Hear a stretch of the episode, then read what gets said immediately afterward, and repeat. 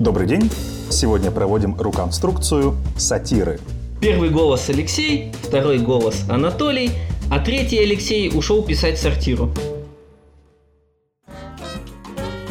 Леха, что такое сатира? Это юмор без сортира. Под платьем она совершенно голая. Что мы точно знаем, мы никогда не узнаем ответ на этот вопрос. Какая глубокая мысль, вот це умный. Сегодня про РПЦ не шутят? Тебя все равно закроет Роскомнадзор.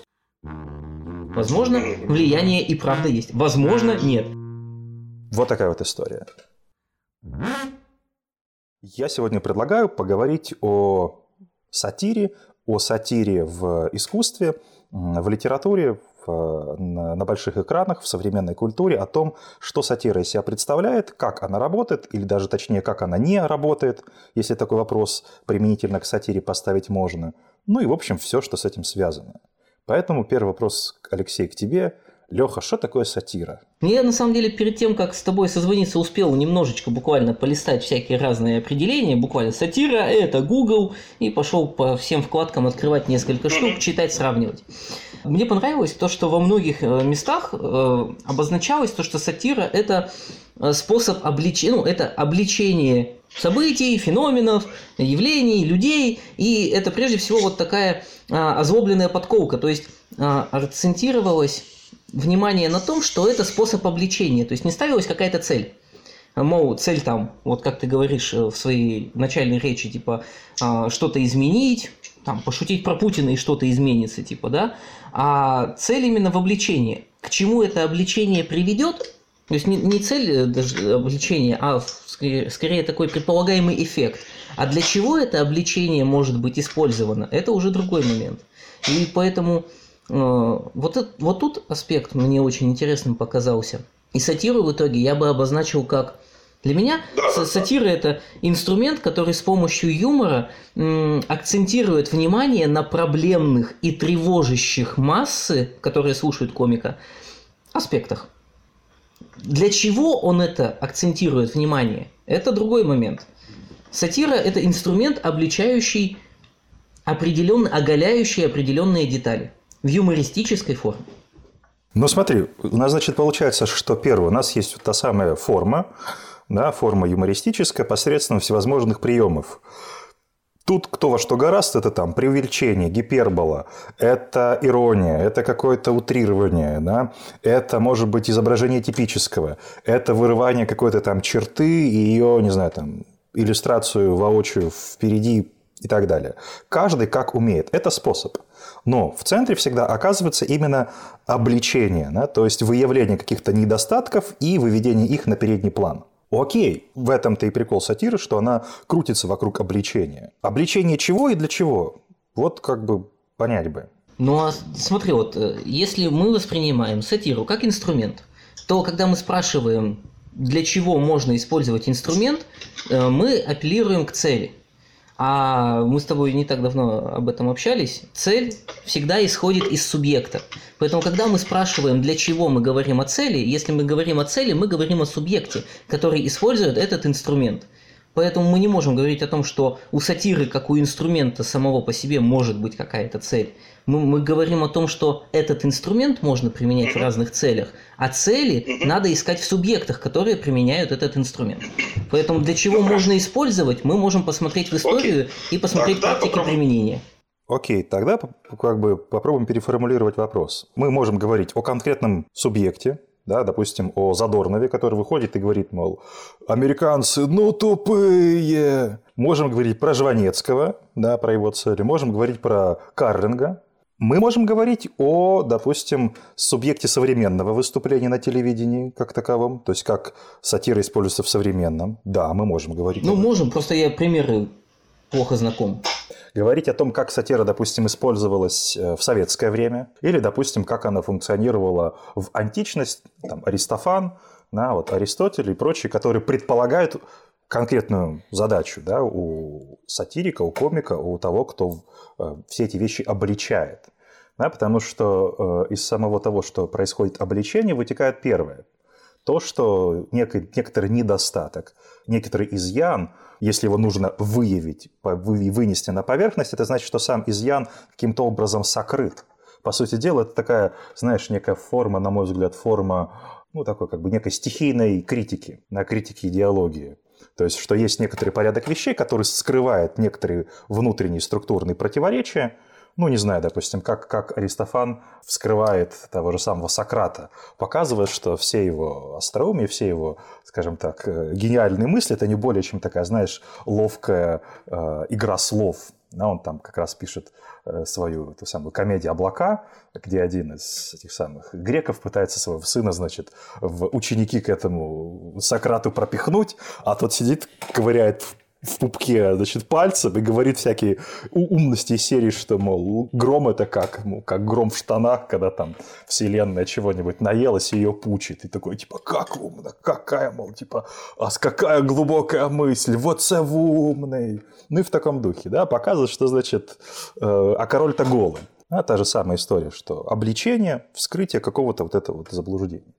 А обличение, то есть смотри, если обличение происходит, и обличение происходит недостатка в какой-то э, системе. Во-первых, недостаток – это оценочная категория. Если мы определяем какую-то функцию какой-то системы как ее недостаток, мы ее оцениваем. Оценка всегда тоже исходит из субъекта. То есть мы не можем говорить, что есть некая, вот, допустим, там, политическая система СССР, Жванецкий смотрит на нее объективно сверху, как некий метафизический наблюдатель, видит в ней минусы, плюсы и говорит о этих минусах. Нет. Жванецкий смотрит на это из себя, изнутри, видит э, то, что он считает минусом, и то, что он, что важно, то, что он считает сокрытым. Не факт, что то, что он пытается изобличить и считает сокрытым, для остальных тоже сокрытое. Возможно, для остальных это прописная истина. Вот прям, как сказать, ты прям метко попал, потому что Сама вот эта известная фраза про голову короля, которая предполагает о том, что э, ее вбросивший как бы открывает глаза людям, и которые после этой фразы должны как бы удивиться, типа, да ладно, вау, а мы не знали.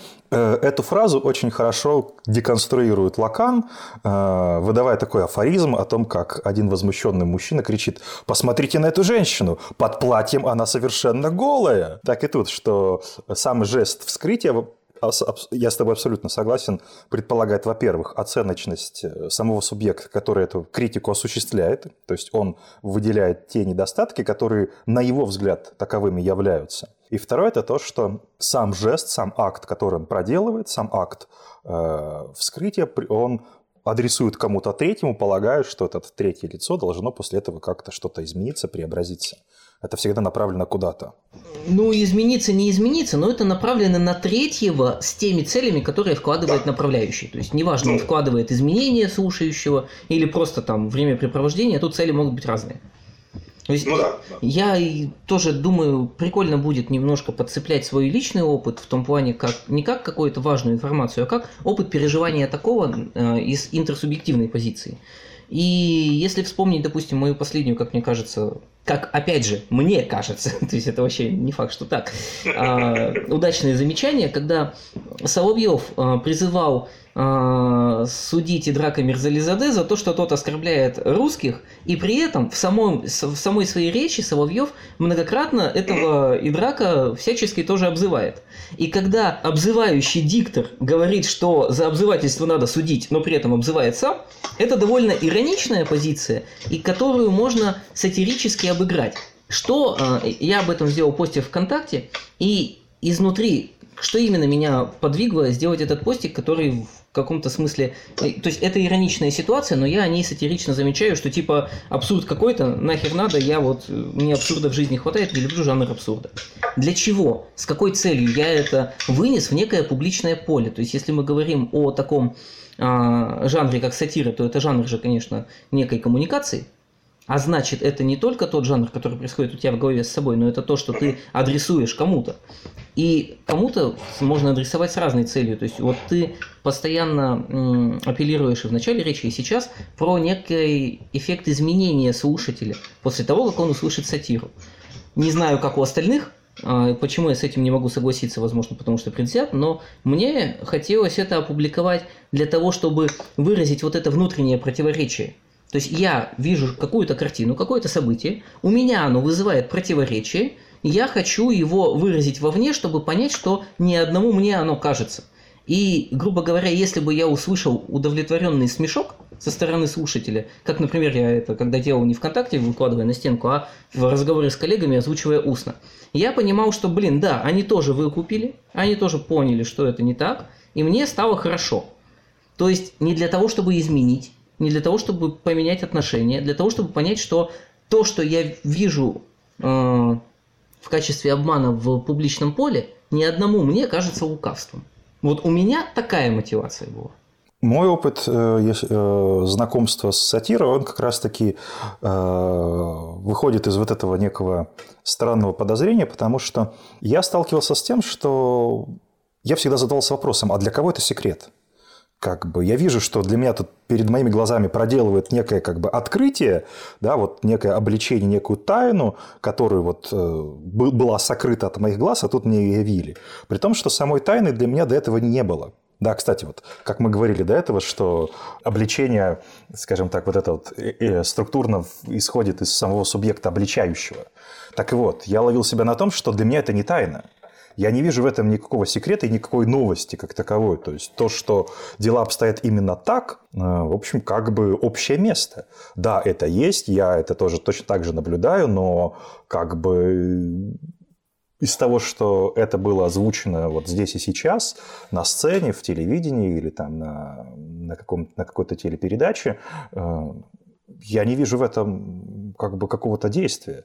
Э, для меня это звучит как некая тавтология, да, некоторое повторение, некое common sense, общее место, которое странно, которое разве что только представляет любопытство именно из самого факта того, что оно вдруг повторяется как, как, как некое открытие. Ну, лукавишь, вот. лукавишь. Помнишь, ты скидывал выступление а, из 90-х э, КВН украинский, где вот ты вначале приводил пример более обезличенно про него, когда выходит, э, собственно, а. выступающий, обличает э, политиков украинских тогдашних, они да, сидят да. в зале и тоже вместе смеются. Э, интересно будет подметить то, что сейчас ты сказал, мол, сатира всегда тебе кажется как каким-то common sense, тебе пытаются что-то показать, и ты такой, ну я это и так знал. Но это выступление тебе нравится, несмотря на то, что это, ну тоже, безусловно, какое-то давно известное всем, э, тем более живущим на Украине, явление, которое там он описывает и высмеивает. И, понятное дело, ты это все тоже видел, ты это все тоже знал, и когда тебе это говорят со сцены,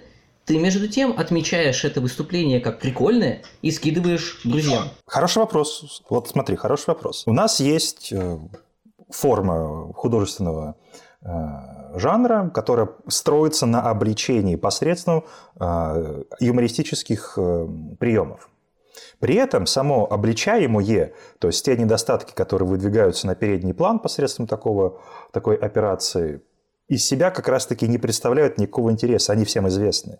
Я как раз-таки поэтому и поразился, что выступление отменное, но э, те парадоксы, те противоречия, которые комик э, озвучивал на, в своем выступлении, да, это воровство политиков, это их бесчестность, это то, что они э, занимают лишнее пространство, что они абсолютно бессмысленные, что они оторваны от народа, что э, у них есть такая тяга к тому, что они могут из страны куда-нибудь съехать и тем самым избежать каких-то недостатков. Да, он переводит прекрасную метафору, что вот большая страна – это как бы как целый организм, где каждая клеточка и каждый орган работает. Вот только разница между вашей страной и Украиной – это то, что вы можете свалить куда-нибудь за границу, куда-нибудь в Лондон и в Париж, а органы из тела человека, если не работают плохо, свалить не могут. И тем самым вынуждают этот организм работать да, как часы в, в согласии. Прекрасная метафора.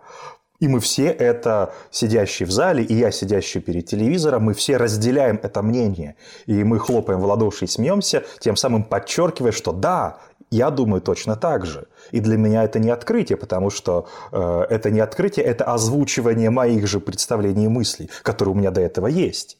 Абсолютно согласен. И мой восторг связан не с тем, что я что-то узнал новое и такой, да ладно, а что, а, оказывается, политики врут, все это время. Нет, я говорю, блин, как это кайфово, потому что он сказал то, что хотел сказать я. И поэтому мне интересно и круто. Заметь рифму между моим э, ощущением от того, как я озвучивал сатиру, и твоим ощущением того, как ты, когда ты слышал сатиру. То есть я хотел услышать, что я такой не один, и в этом понимающем смешке получить э, чье-то согласие с тем, что это неправильно и это противоречие между какой-то логикой. И ты захотел услышать тоже, ну, как бы, этакое отсутствие одиночества, этакое единение с выступающим. То есть тут нету какой-то цели изменить. Тут есть скорее цель сопричастности, потому что мы все биосоциальные существа. И, кстати, а, хотел отметить то, что ты сказал, мол, прекрасная метафора про то, что социум – это организм. А, прикольно будет подметить то, что именно с этого начиналась вообще социология как наука. Буквально один из самых первых социологов, Агюст Конт, развивал свою телегу про то, что социум – это организм, и пытался весь социальный анализ построить на аналогиях с функционированием организма человека, потому что биология, ну, на тот момент была развита намного больше, чем социология. Социология относительно молодая наука. Хорошо. Получается, что от, э, как сказать, от моего вот этого запала поиска цели приходится отказаться, потому что э, уж если цель есть, даже, скажем так, то она существует исключительно как некая воображаемая э, единица. То есть это не то, что реализуется на уровне реальности, то есть не то, что происходит в действительности, в опыте. Скажем так, наш с тобой небольшой частный опыт, ну вот, да, такая крохотная выборка, но тем не менее. Да? Это не то, что со соответствует тому представлению, как э, сатира должна работать. Но тем не менее, и вот э, перечитав 20 определений из Гугла, вот этот момент про какое-то обличение присутствует. Более того, я, когда мы с тобой договорились про то, что будем обсуждать сатиру, мы шли с э, работы с моим начальником, с коллегой, я что-то зашел в разговор, я им говорю, типа, что такое сатира? Я вот сейчас про это буду болтать, расскажи свое мнение.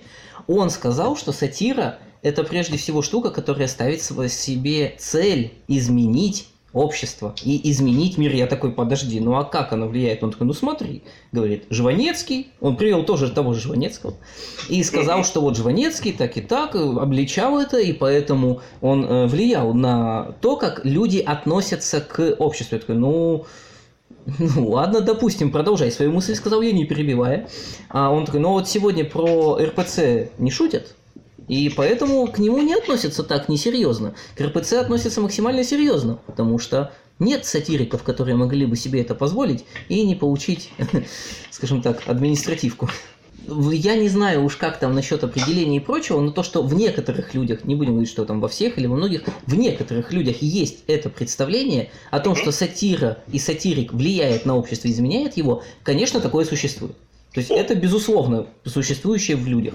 Это некое представление, это некое ожидание, оно есть, при этом, э, опять же, то, что оно как-то не совпадает с тем, как э, в реальности разворачивается конкретный опыт там, сатиры, высмеивания, это как бы дело пятое.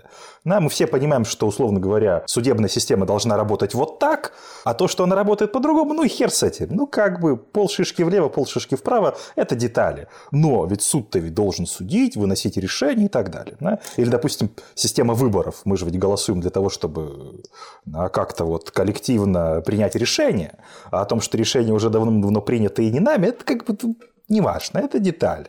Вот. Это все не имеет значения. Такое представление есть. При этом оно не совпадает с э, тем, что мы наблюдаем, по крайней мере, вот здесь и сейчас, в нашей современной жизни, где э, высмеивание, где вот эта некая эмоциональная разрядка скорее является знаком идентификации, знаком солидарности с каким-то обществом, с каким-то голосом, как вариант с тем самым э, условным абстрактным субъектом, от имени которого сатирик и говорит – то есть, дескать, если представлять себе э, некого идеального субъекта, того, кто эти противоречия видит, то это скорее не я вижу противоречия, а я подключаюсь и солидаризируюсь с этим большим другим, который видит все эти противоречия и считает точно так же, как я. Или даже наоборот, я считаю точно так же, как он. Парадокс в том, что по-моему, на данный момент ни на каком из этапов, ни про какое изменение, ни про изменение вообще даже никого и не возникает и речи. Тут даже нет никакого шанса, чтобы кто-то где-то изменился.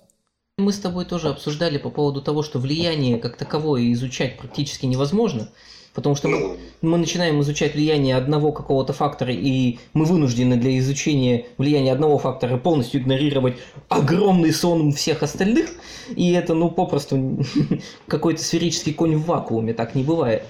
Поэтому э, мы, раз мы не можем изучать влияние, мы не можем отрицать факт влияния. И, возможно, влияние сатириков на восприятие каких-то общественных процессов действительно есть. И тем более, раз об этом говорят какие-то люди и приписывают себе это, ну, возможно, в их мифологическом мире без относительно к реальности такая связь работает. Неважно, как она работает на самом деле. Но, возможно, мы должны допускать такую возможность. Возможно, влияние и правда есть. Возможно, нет. Что мы точно знаем, мы никогда не узнаем ответ на этот вопрос. Вот это мы точно знаем. И поэтому, изначально понимая свою исходную позицию, что мы никогда с научной достоверностью не узнаем реальный ответ, все, что нам остается, это спекулировать. А раз мы осознанно спекулируем, то мы можем не бояться делать некоторые допущения. Правильно? Я это вырежу. Нет, не вырежешь. Смотри, какие, какие мы можем проводить спекуляции. Влияние, если есть, что бы это ни означало, то оно находится не на том уровне, где его э, в этом самом воображаемой истории ожидают увидеть. То есть оно возникает не там, где выходит критик, выходит сатирик, ну, это будет моим, моим тезисом, да, моей гипотезой. Не там, где выходит критик и говорит, правительство ворует, и все такие, да ладно, встают и как бы уходят и что-то делают. Они как-то перестают вестись на эти провокации, да, они перестают голосовать или наоборот начинают голосовать, объединяются в какие-то общины, объединяются в какие-то э, эти самые коммуны, я не знаю, профсоюзы. Нет. У меня тогда возникает вопрос. Хорошо. Оно работает, как-то доработает, как работает, непонятно, выяснять это абсолютно невозможно. Тут э, линейки пока еще не придумали. Хорошо. Тогда да, еще одна из таких э, как бы воображаемых конструкций – это некая политическая ставка на сатиру, э, политическая ставка на какую-то открытую дискуссию и высмеивание, которая обладает неким подрывным смыслом. Да, я не просто так э, привел тогда пример с э, украинским телевидением и комиком, да, потому что оно э, сегодня буквально идет в разрез с той ситуацией, которую мы наблюдаем в современном российском телевидении, да, где есть жесткая цензура, где есть жесткий запрет на высмеивание тех или иных моментов, как исторических, как институциональных. Допустим, та шутки на той же самой РПЦ – это харам, это табу, да, так и над конкретными личностями. Нет. Да, что мы видим? Мы видим, выходит на открытую сцену, в, которую транслирует на украинский телеканал, комик, который высмеивает украинскую политику. Он высмеивает политиков. Более того, он не просто высмеивает какое-то абстрактное государство У, да, из абстрактного города К, нет, он называет имена, фамилии, он называет всех э, представителей Верховной Рады, абсолютно не стесняясь в выражениях, называя вещи своими именами открыто. Более того, самое парадоксальное, эти же самые люди, о которых он говорит, сидят тут же в зале, и они абсолютно не краснея смеются над самими собой просто в открытую вместе с другими зрителями, вместе с другими э, людьми, которые сидят здесь же в зале, точно так же. И парадоксально, и мы можем наблюдать это в силу того, что прошло достаточно времени, да, у нас есть как бы некий такой э, пруф, доказательства. Никаким изменениям, никаким переворотам, вообще ни к чему это абсолютно не привело. Иными словами, это оказалось абсолютно безопасным для государства. Почему, вот я как бы теперь к вопросу, да, почему есть вот эта ставка о том, что все-таки сатира представляет какую-то опасность? Если вот доказательства, ни хера никакой опасности нет. Пизди Емеля, твоя неделя. А, я бы сказал про другой момент. Я хочу напомнить о начале нашей беседы, когда мы обозначили, что сатира – это инструмент, и как любой инструмент, она может быть использована по-разному. И когда мы говорим, что сатира имеет некое политическое влияние и некое влияние на общество и стремится что-то изменить, мы подразумеваем, что она как инструмент используется для достижения этих целей.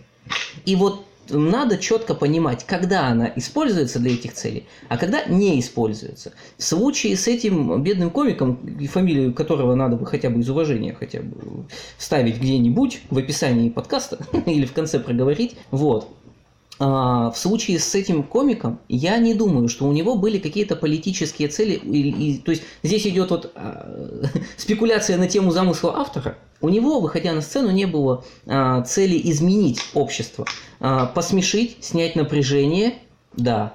А, немножечко дать повод задуматься, обличив некоторые моменты, возможно.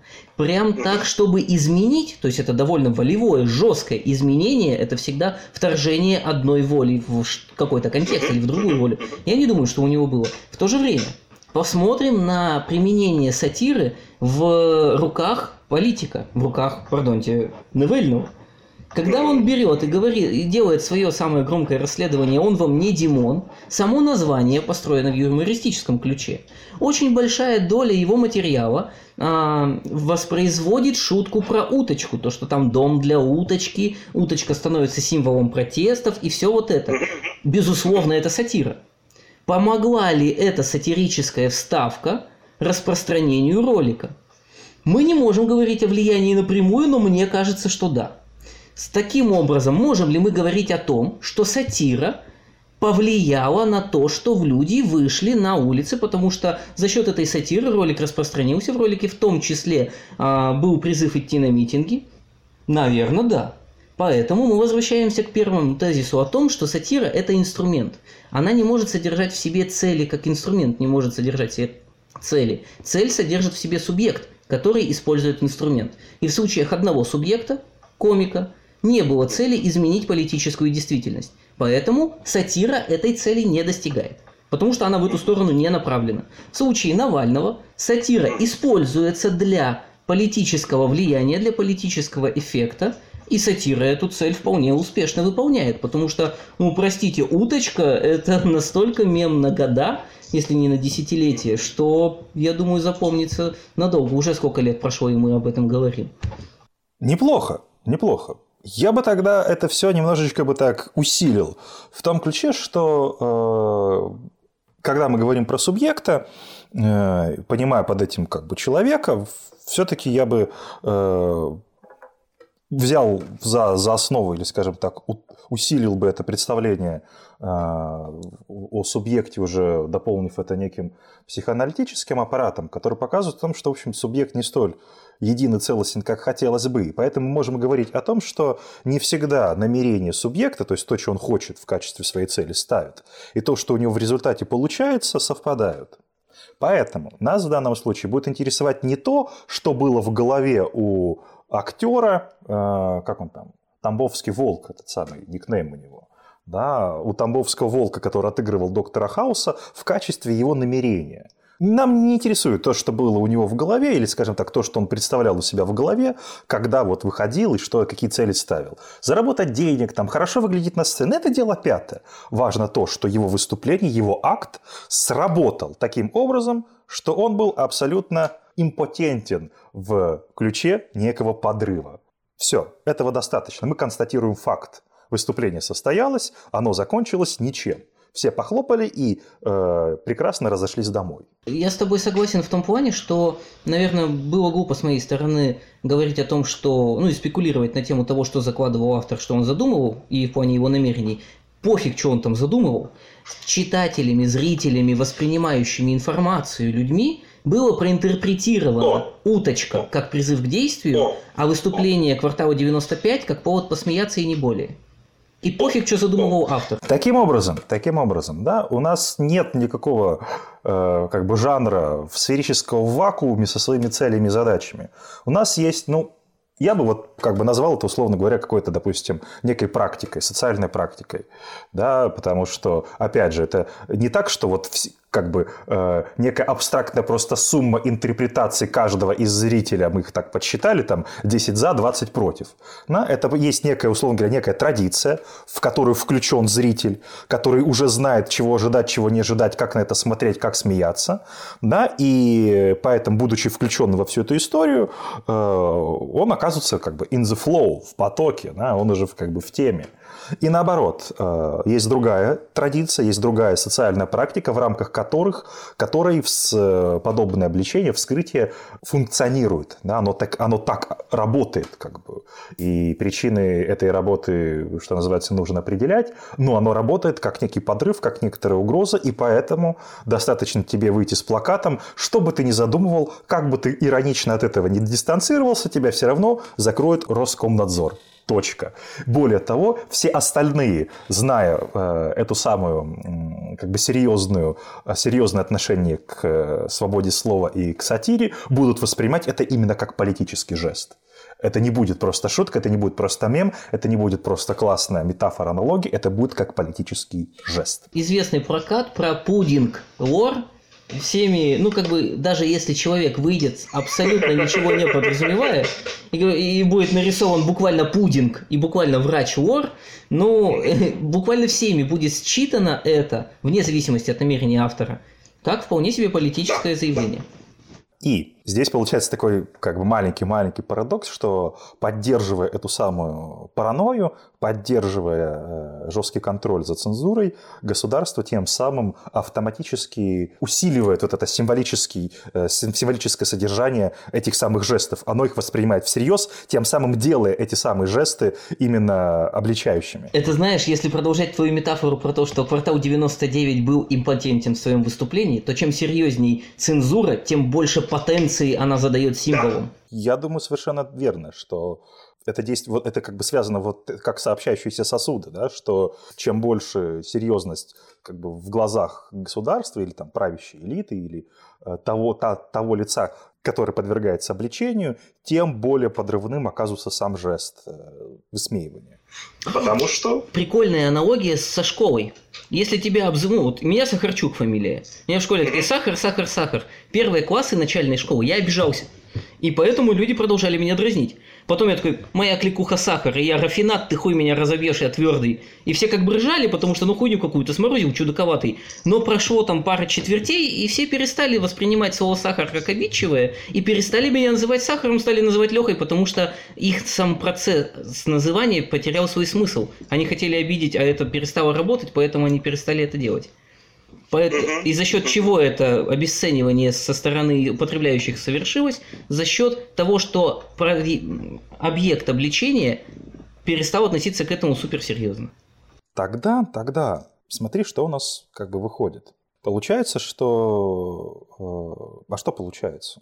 Во-первых, сатира может быть использована разными акторами в разных целей. Во-вторых, несмотря на это, почему мы все еще всякие их разные действия можем назвать одним словом – сатирой? Почему это все еще нечто общее? Потому что оно имеет некий набор общих факторов, например, юмор, например, попытка обличения.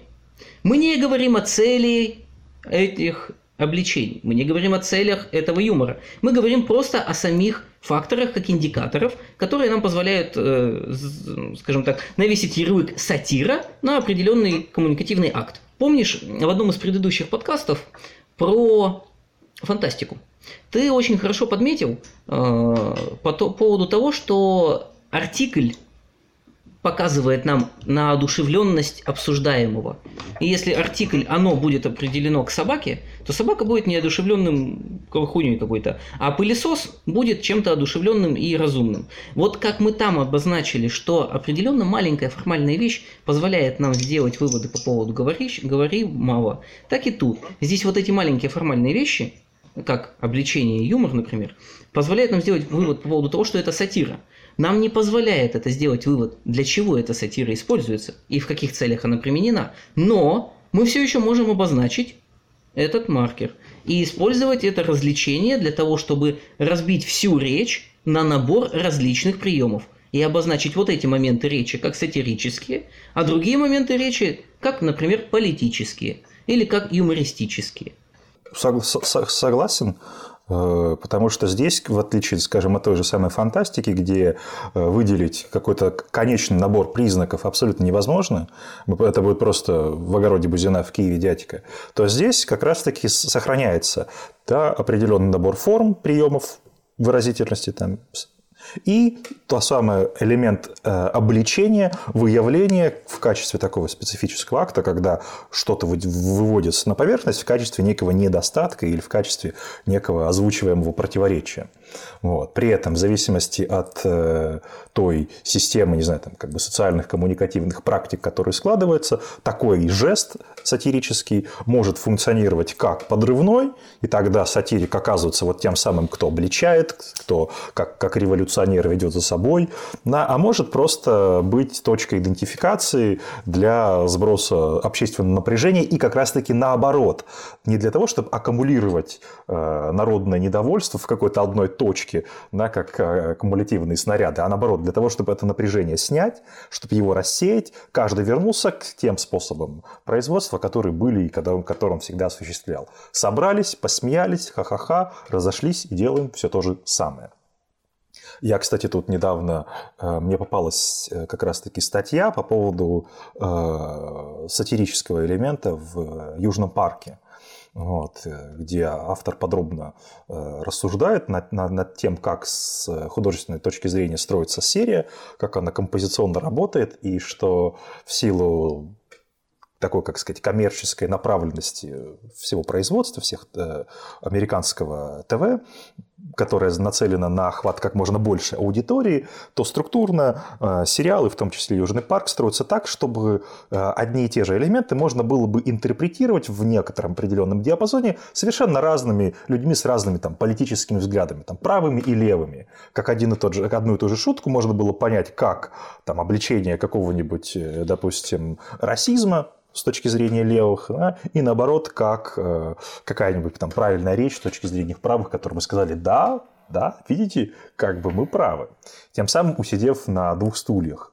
Вот. И несмотря на то, что такая ироническая дистанция вроде бы как бы должна преодолеть некоторую идеологию, сказав, типа, это у вас там серьезное утверждение, а вы там как бы всерьез боретесь там за, за какие-то убеждения. А я посмеюсь и над левыми, и над правыми, над центристами, над э, теми самыми, как там, демократами, над э, и прочими-прочими сама эта позиция точно так же оказывается в этом же самом ряду одной из. Почему? Потому что она, пользуясь понятием Гегеля, да, производит некое снятие. Я просто услышал, что ты такой э, рассказал слово ироничное, и еще вспомнил, что когда искал термины по поводу сатиры, наткнулся на один видеоролик, где запись утренней передаче психотерапевт рассказывает, а, чем отличается сарказм от иронии.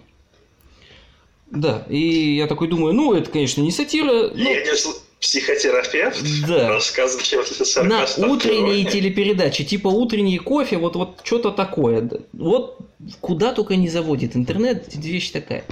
И я пока искал и читал термины на фон, чтобы где-то там Балаков включил этот ролик, и он там мне говорил.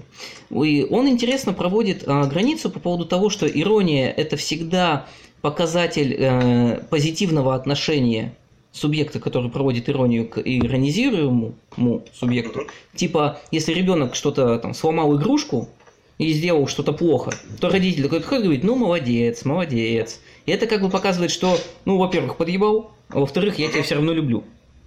А сарказм в его интерпретации, я сейчас не свою точку зрения, вот чисто о чем он говорил, сарказм в его интерпретации наоборот назначен на буквальное, он говорит, что в переводе с греческого я уж не проверял, это буквально разрывание тела, и поэтому сарказм всегда жесткий, всегда показывает негативные отношения а, говорящего сарказм субъекта по отношению к тому, по поводу чего он саркастирует.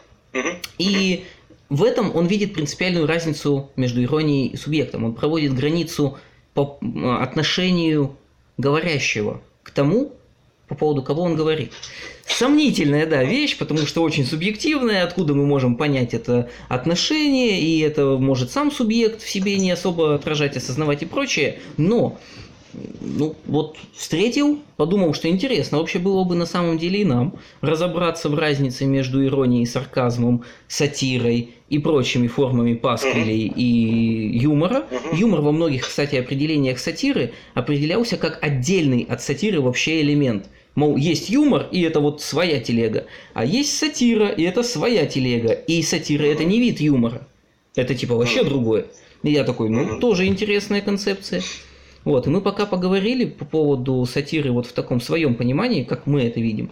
Но если начать прям совсем по-нормальному методологически подходить, то, конечно, все эти разные интерпретации надо будет учесть, если мы закопаться решим. Тогда последний вопрос э, касательно сатиры. Вот мы хорошо так прошлись по предыдущим пунктам. Последний вопрос, который э, у меня остается, да, как мы уже сказали, о том, что сатира, как выявление противоречий и так далее, это противоречие в глазах смотрящего. Да? Они не существуют в сферическом вакууме, их обнаруживает кто-то. Ну, можем это свести на некий индивидуальный уровень и тогда говорить конкретно личность Вася, там, Петя. Можем перевести какой-то более общий уровень, там, социальный и так далее. Говорить уже о каких-то массах, каких-то там интересах и так далее. В глазах, допустим, левых это будут одни противоречия, в глазах правых другие. Окей. Тогда вопрос, как связаны между собой сатира и идеология? Ведь глаза смотрящего, безусловно, являются идеологическими глазами как бы он ни пытался убедить нас в том, что он просто как бы объективно подсчитывает какие-то несовпадения, нет. Несовпадения – это всегда несовпадения идеологические. Не, ну, как, как, как? Ну, типа, идеологическая составляющая здесь это один из компонентов, который влияет на субъективный взгляд. Что влияет на субъективный взгляд вообще? Культура, в которой мы живем, время, в которое мы живем, то есть темпоральные признаки. Идеология в этом плане может быть рассмотрена как часть культуры, может быть рассмотрена отдельно, но при любом подходе это будет либо там главный компонент, либо один из компонентов, но влияющий на то, что человек считает правильным, неправильным, что он считает противоречием, что не считает. То есть, допустим, а, одни леваки будут говорить о том, что нам надо вернуть Советский Союз, и РПЦ это тоже классно. И в Бога надо верить, противоречий у них не возникает. Другие леваки говорят, что, ну, вообще-то, если возвращать Советский Союз, который, конечно, тоже надо возвращать, церковь надо отбросить. И это и те, и те как бы идеологически вроде как леваки. И себя так позиционируют, и пытаются читать соответствующие труды, э, объединяются по этому признаку в некие сообщества. Однако интерпретации у них абсолютно разные, противоречия у них абсолютно разные. Влияет ли в этом плане идеология на то, какие они видят противоречия? Влияет. Одинаково ли влияет на всех? Нет, не одинаково, потому что идеология это не единственный фактор, формирующий личность, и также там присутствует как образование, э, семья, школа, вот эти все социальные контексты, в которых личность э, развивается и формируется, и прочее, прочее, прочее. Поэтому, ну как связаны? Ну вот так связаны. Мне важно во всей этой истории подчеркнуть следующий момент. Это то, что Поскольку противоречие в глазах смотрящего, и поскольку эти самые смотрящие глаза не свободны, да, как, как ты сейчас сказал, от идеологии, это значит, что сама ставка на то, что мое вскрытие противоречий является нейтральным, абсолютным, свободным, или, допустим, что я, вскрывая противоречие какой-то правящей гегемонии, как идеологически говорят, что вот, вот ваш заход, да, что там делал тот же самый Жванецкий, показывая, что ваши лозунги относительно каких-то явлений, что они являются ложными, потому что они являются идеологическими, говорит нам Жванецкий, да, что не все так просто. И тем самым кажется, что его сам разоблачительный жест да, является не идеологическим, раз он эту самую идеологию правящего класса развенчивает. Так позиционируется само, сам разоблачительный жест. Я хотел подчеркнуть и настоять на том, что ни черта подобного поскольку противоречие в глазах смотрящего, это значит, что разоблачение возможно только с другой идеологической позиции. Тут, как бы видишь, э, я думаю, всегда будет спрос на вот эту вот а, некую объективную позицию, незаинтересованную сторону, третью сторону, независимого арбитра и прочее, прочее, потому что всегда, мне кажется, вот тут уже, знаешь, полной спекулятивности пассаж о том, что поиск вот этого большого другого, который придет и рассудит, как оно правильно, а как неправильно, чтобы сбросить с себя ответственность, чтобы не самому принимать решение, а посмотреть на большого другого, который знает, как надо, и будет всегда такой спрос. И поэтому, а, если у нас существует человек, который говорит, что его позиция не идеологична, конечно же, во-первых, она идеологична, во-вторых, конечно же, она всегда будет иметь спрос именно как не идеологичная позиция. Потому что люди ищут такого авторитета всегда и во всем. И в литературной критике, как ты помнишь, например, тоже. Ну что, тогда давай подведем итоги. Что у нас есть? У нас есть первое. Да, это то, что различие в глазах смотрящего. Первое. А это значит, что они не являются э, как бы изолированными в вакууме сами по себе. То есть те противоречия, те, недо, те недостатки, которые обнаруживаются, являются недостатками только для смотрящего субъекта.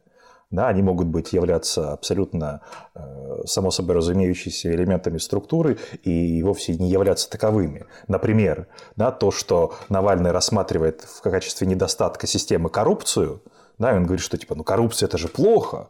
Да, допустим, с точки зрения каких-то структурных отношений, например, с точки зрения левого взгляда на капитализм, является неотъемлемой частью капитализма.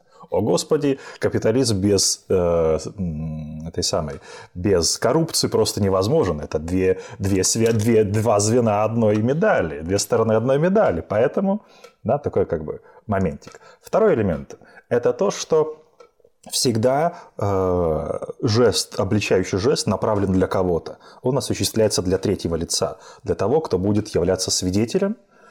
И, очевидно, э, это является таким актом коммуникации. С какой целью?